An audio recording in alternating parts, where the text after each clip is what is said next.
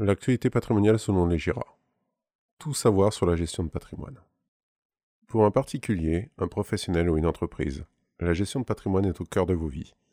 De la constitution du patrimoine à sa transmission, pour sécuriser ses proches, découvrons dans quelle mesure la gestion de patrimoine est capable de répondre à vos besoins, quel que soit votre âge ou votre situation familiale.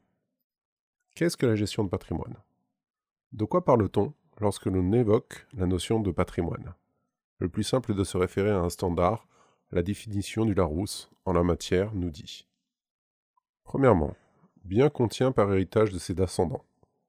Deuxièmement, ce qui est considéré comme un bien propre, une richesse. Son patrimoine, c'est son intelligence. Troisièmement, ce qui est considéré comme l'héritage commun d'un groupe, le patrimoine culturel d'un pays. Quatrièmement, ensemble des biens, droits et obligations ayant une valeur économique dont une personne peut être titulaire ou tenue et 5.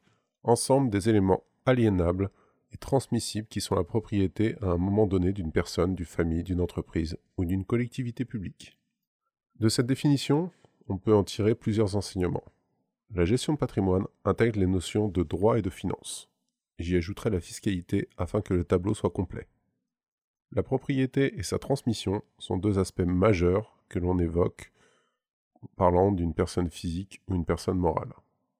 Mais comme toute discipline, la gestion patrimoniale nécessite rigueur et organisation. Toute bonne gestion de patrimoine respecte les phases suivantes de manière séquentielle ou concomitante.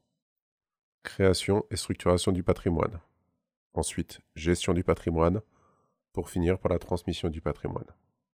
Alors en définitive, à qui s'adresse la gestion de patrimoine? À ne pas confondre avec la gestion de fortune, la gestion de patrimoine s'adresse à un très large public.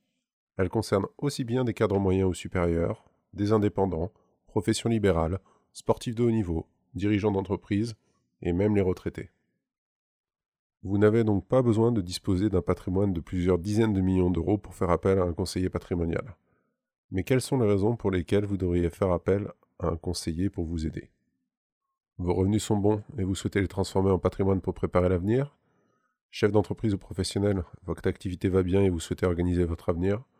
Une impression de payer trop d'impôts, vous avez du patrimoine immobilier, des placements financiers et vous faites partie des familles recomposées, vous avez envie de protéger vos proches, ou alors le souhait d'organiser la transmission de votre vivant.